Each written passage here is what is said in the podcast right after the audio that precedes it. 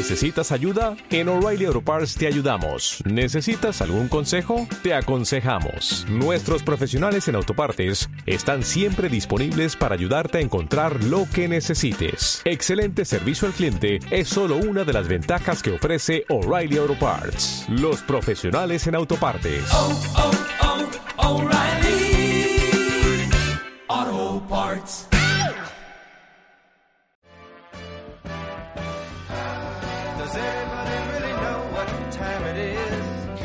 Hello queridos oyentes, bienvenidos a un nuevo episodio de Tres pies al gato, a una nueva pregunta científica.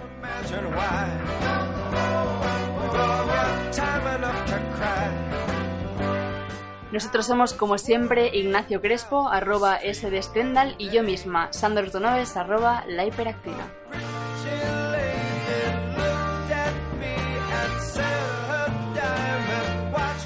Y la pregunta que os traemos hoy es, Ignacio, ¿Qué es la inteligencia?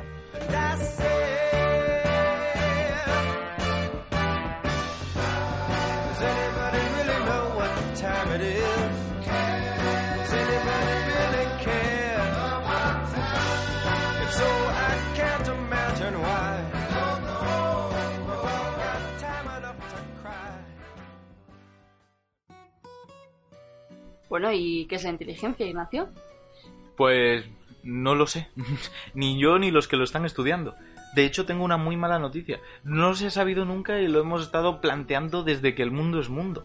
Desde que había gente que utilizaba la piedra para tallarla y hacer ruedas para carros y otros que pues todavía están en la fase de utilizarlas como mazo para darle en la cabeza a la gente y quedarse pues con el liderazgo de una tribu. Y que hoy en día más o menos sigue pasando la gente utiliza sus capacidades cerebrales para cosas muy diferentes y de una complejidad muy diversa. O sea, no tenemos ni idea de lo que es la inteligencia. Algo se habrá estudiado, algo se habrá dilucidado. Vamos a tenemos así. ideas y tenemos ideas más claras que otras, que es lo más importante. Bueno. Porque al final tú dices, ¿qué es? Y hay muchas definiciones posibles. Por ejemplo, ¿vale? Que es la capacidad para adaptarnos a nuestro entorno con la idea de sobrevivir, ¿vale? O sea, con lo que ya nos da la vida, un músculo más grande que, el de los demás, o um, unas piernas más cortas, o lo que sea, es decir, voy a aprovecharlo para que sea óptimo y sobrevivir con ello. Otros te dicen que es, pues, no esa capacidad de adaptarse, sino la capacidad para tomar información y construir cosas nuevas. Ahí estaría la creatividad, toda la generación de la cultura humana, la literatura, el arte, todo estaría ahí. Pero nos encontramos con el gran problema. ¿Dónde está el límite? ¿Dónde está Claro. el salto? ¿A partir de cuándo consideras inteligencia, de cuándo no, que es más inteligente que otro? Claro, porque por ejemplo, mm, ¿un perro es inteligente? Yo considero que sí. Para mucha gente sí, a lo largo de la historia. Hoy entendemos que evidentemente el perro expresa cierta inteligencia porque pues es capaz de entender el mundo que le rodea, de adaptarse a él, de responder, de comunicarse con otros seres, se ve que tiene cierta voluntad, pero en otros momentos de la historia se creía que eran puras máquinas. La inteligencia de otros es muy difícil de medir. Y aquí es donde llega la herramienta que hoy en día pues nos intenta acercar un poquito al estudio de esa inteligencia. Los test de CI. Pero si decimos que no sabemos muy bien qué es inteligencia y qué no, ¿en qué se basan estos test de CI? Ese es el problema. Escucharemos con frecuencia una frase que es que un test de CI vale para medir tu capacidad de hacer test de CI. CI es cociente intelectual, ¿vale? Es la idea. Entonces, ¿qué estamos midiendo? Pues la inteligencia, sí, vale. ¿De forma incompleta? En cierto modo. ¿De forma indirecta? También. Lo que estamos haciendo es intentando captar la capacidad que tiene una persona para enfrentarse a determinados problemas que no dependen de lo que haya estudiado, o de su ambiente, o de su cultura. Vale, por ejemplo, ¿qué tipo de preguntas nos podemos encontrar o de pruebas en estos test? Pues, por ejemplo, sigue esta secuencia y vemos un cuadrado que se relaciona con un círculo que, por ejemplo, va atravesándolo y dice, ¿cuál es la siguiente? Y es aquella en la que el círculo pues ya ha pasado de largo en ese trayecto. Vale. Cosas similares a esto. También pueden ser en base a pues nuestro conocimiento de un vocabulario, pero no porque sepamos más vocabulario que otros, sino nuestra capacidad para relacionar cosas que ya sabemos. Hay pruebas muy diversas que cambian entre los distintos test, pero al final lo importante es el nivel histórico. Se hizo para intentar medir esa inteligencia, pero no fue la primera prueba que se hizo. Antes de ello existían otras formas de intentar estudiar nuestra psique, nuestro cerebro, como pueden ser la frenología. Eh, ha puesto una cara de hate impresionante y me da pena que se pierda en radio. Estoy por sacarte una foto o algo y mandársela. Por favor, a Cárdenas, a Cárdenas. Eh, la frenología básicamente decía que la estructura del cráneo de una persona o incluso sus rasgos faciales eran una proyección de sus capacidades cognitivas o incluso de sus gustos. Eh, Una persona que pues, fuera mala, que fuera un ladrón, tendría unas características concretas en su cráneo. Yo estudiando el tuyo podría saber cómo eres, hacerte un test de personalidad y de inteligencia. Y sinceramente, Vale, está muy bien que sea una primera aproximación para intentar medir cosas, que ahí está la ciencia, pero no solo es medir, es encontrar que hay una correlación real, algo significativo. Claro, seguir un método científico no vale solo. Exacto, que veas que es, y esta es la clave, predictivo. Que tú puedas decir, bueno, pues como este resultado de esta prueba que me he inventado es este, puedo dar por hecho que esta persona tiene estas características. Por ejemplo, como en tu test de CI me ha dado esta puntuación, yo supongo que eres inteligente. Eso es algo clave para que ese test tenga algún sentido. ¿Y qué pasa? Que a veces encontramos discrepancias. Vemos gente cuya inteligencia se encuentra entre los valores más o menos normales, que ahora los explicaremos, y vemos que son o mucho más listos y dices por qué no lo capta, o mucho menos listos y dices por qué tampoco lo capta. ¿Qué está pasando aquí? Y es que un test de CI, tenemos que entenderlo, es aproximado. No es perfecto, ni muchísimo menos, y falla más cuanto más cercanos a la media de inteligencia estemos. Si estamos en puntos muy extremos, nos detectará con facilidad. Si somos muy genios, si somos pues muy limitaditos, también nos pillará. Y eso es muy interesante. Es un test útil para detectar personas que necesitan una ayuda especial en la formación académica, por ejemplo, tanto por encima como por debajo. ¿Cómo funciona?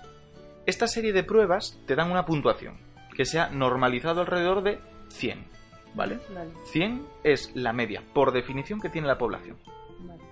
Si tú tienes más, pues eres más listo en teoría. Mm. Y tiene una progresión que es logarítmica, por decirlo así. Cuanto más te alejas del 100, más te cuesta avanzar los números. Por ejemplo, del 100 al 110, bueno, pues no hay tanta diferencia de inteligencia.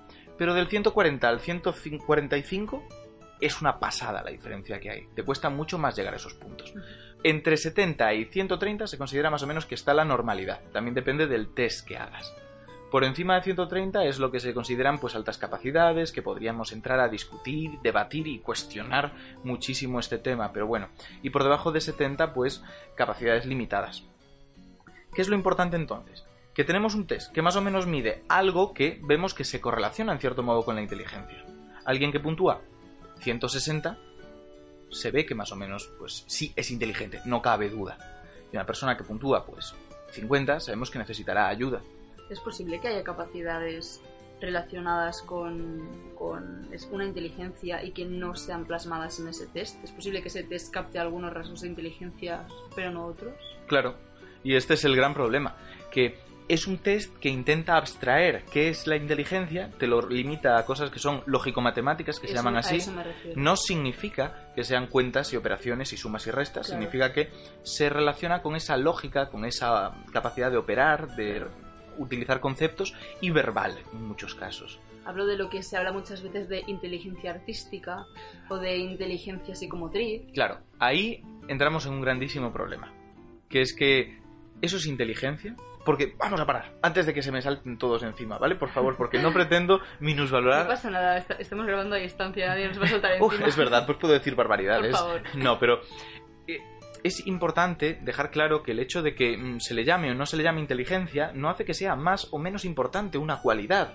Vale. Para nada. O sea, un deportista es un tío que es genial en lo suyo. Está claro, tiene unas habilidades que ya me gustaría a mí tenerlas, sean innatas o sean entrenadas, que tienen mucho trabajo detrás. Pero, ¿realmente es una inteligencia?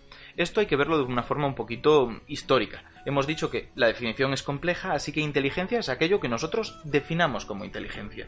Eh, eso es otra. Es tautológico que se llama, lo que nos dé la gana. Pero es que históricamente han estado excluidos la artística, en cierto modo, y esta psicomotriz, por decirlo así, Sí, ¿vale? que hay más, o sea, hay más inteligencias. Podría, pero es que esa es la pregunta. Yo no considero que deban de ser llamadas inteligencias, Vale. porque me parecen muy útiles, muy interesantes, pero al final ¿de qué estás hablando? Porque esa persona que está jugando al fútbol fantásticamente, que tenga una inteligencia psicomotriz quiere decir que sabe mover su cuerpo muy bien y golpear muy bien la pelota donde quiera golpearla. Pero el motivo por el que juega bien, bien de verdad, no es solo eso, es que ha calculado, de cierta forma, la trayectoria que va a tener la pelota y dónde le tiene que golpear. La verdadera inteligencia que tienen, y la tienen esos jugadores, está precisamente en algo lógico-matemático, en una inteligencia espacial. Una inteligencia que es más clásica, que también la tienen, que no depende de las cuentas matemáticas y que no es la física. Claro, a eso me refiero con que tal vez en este test de CI no podemos em, Hay cosas coger estos datos, no podemos Claro. saber si esa persona sabe calcular bien distancias, si quedan cosas en el aire. Exacto. Pasa como cualquier test psicométrico, que es muy reduccionista. Pero el problema está en eso, en que tal vez no expresa lo suficientemente bien esas abstracciones básicas de la inteligencia. Claro. Pero no tanto que se deje la artística, porque por ejemplo, la inteligencia musical, que se llama, ¿vale? En algunos aspectos, no deja de ser una inteligencia lógico-matemática también con una capacidad de apreciación artística muy importante, pero no necesariamente es inteligencia, igual que la inteligencia emocional. Son temas muy espinosos que habría que tratar, pero, y esto es muy importante, hay dos grandes ramas para estudiar la inteligencia. El factor general y las inteligencias múltiples. Spoiler alert, las inteligencias múltiples no tienen ninguna base científica. Oh, Se han hablado mucho, pero ninguna. ¿Y cómo podemos saberlo? Básicamente, la inteligencia con factor general dice que existe un factor general a todas estas inteligencias que hemos hablado, sean las que sean, les puedes poner los nombres que quieras, y que es común. Si alguien es inteligente en una de ellas, muy probablemente lo será también en las otras. Después, sobre ese factor general, tú puedes cristalizar, que se llama, factores específicos. Entrenas más una, entrenas más otra, lo trabajas así, perfecto. En cambio, las múltiples te dicen que existen entre 7 y 9 inteligencias distintas totalmente independientes. O sea, que tienes la misma posibilidad de ser inteligente en una que en otra, siendo en todas las demás totalmente plano. Ser un genio de la música y en nada más. ¿Qué pasa? Que esto se puede estudiar estadísticamente. ¿Vale? Y se ha visto que es así de sencillo. La gente que muestra inteligencia en una de las áreas muestra con mucha más probabilidad de inteligencia en las demás. No vemos que exista una distribución donde lo más frecuente sea que alguien muestre inteligencia en una y no en las demás. Son distribuciones distintas que podemos estudiar, que es tan fácil como grandes poblaciones, test psicométricos suficientemente adaptados y, pues, estudios estadísticos que nos dicen inteligencias múltiples, cero aval. Que no se considera inteligencia la parte física o la artística, por llamarle de forma exclusiva artística, solo significa que es algo o muy complejo, muy multifactorial, o que simplemente, pues, no es inteligencia, pero no es nada peor.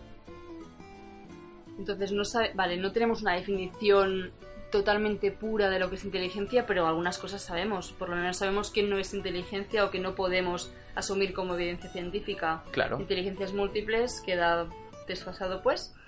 Pero bueno, algunas pinceladas sí que hemos dado. Me parece muy importante y al final es el objetivo de, de este podcast, ¿no? Intentar no solo resolver una pregunta científica, no es tan sencillo. Al final siempre damos aquellas pequeñas pinceladas que de momento conocemos, pero bueno, dar esas pinceladas y también abrir nuevas preguntas. Y ya sabéis que si os han surgido nuevas preguntas, recordad que podéis escribirnos en Twitter a arroba 3 barra baja pies al gato. ¿Recordad? Tres con número. Exactamente, y que como siempre, muchísimas gracias por estar ahí, por escucharnos, por sugerirnos y por todo. Y nos vemos en el próximo programa. Hasta la próxima. Take it all away. Now there's a question that you'll hear most every day.